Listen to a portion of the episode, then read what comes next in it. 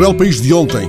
Juan Cruz conversa ao telefone com Juan Manuel Serrat. Falam destes dias tocados pelo medo, das memórias do catalão contidas nas 600 páginas de Algo Personal, a autobiografia publicada há uns anos, que adota o título de uma das grandes canções de Serrat sobre os homens de palha que usam a água de colónia para ocultar as obscuras intenções. A canção lembra-nos que, possivelmente na sua aldeia, roubavam flores para oferecer às mães e davam de comer aos pombos. Esses homens de palha. Na conversa de ontem, Serrat lembra-se dos dias da infância porque Juan Cruz recupera uma frase da autobiografia do cantor. Quando era criança, fazia frio e o mundo era triste. Falam do fechamento dos dias do grande medo que veio com o frio. Serrat confessa que se sentiu desorientado e que a sua desorientação deve ter sido semelhante à dos cientistas e à dos políticos. Foi da casa com árvores e ar livre que ele viu, ao longe, a colmeia da sua cidade.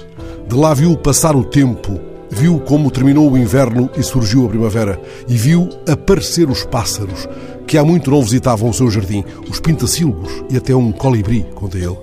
Essa passagem fez com que me lembrasse da grande turnê dos dois pássaros, o colibri Serrat e o corvo Joaquim Sabina, em 2007, por Espanha e pela América Latina. Dois pássaros e um tiro, gritavam os cartazes.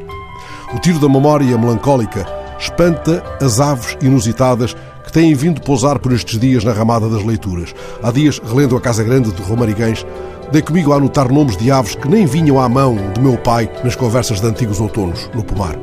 Reler Aquilino é reencontrar palavras, não apenas aves, de que nos perdemos em lugar incerto.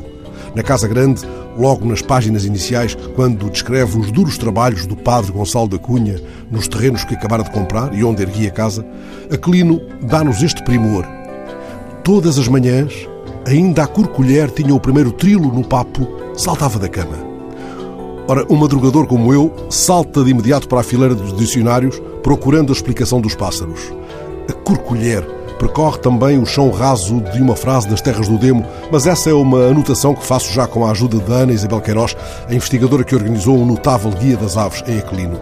Cortavam o céu alto bandos de pombos bravos e descuidosas, mondando o grão caído da espiga gorda, cantavam na terra das searas a perdiz e a corcolher. Que ave será afinal esta corcolher? É a codorniz.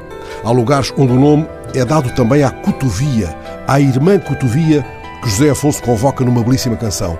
Vem devagarinho para a minha beira, assim tu souberas, irmã cotovia, dizer-me se esperas pelo nascer do dia.